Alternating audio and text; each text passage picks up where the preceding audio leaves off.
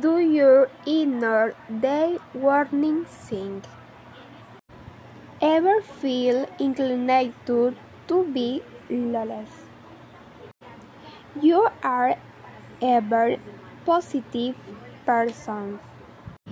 You are afraid of people in authority. Do you feel confident when crossing the street? Will you take no difficult occupation? Will you take late? Do you think they attack is the best for of defense? Are you afraid of people in authority?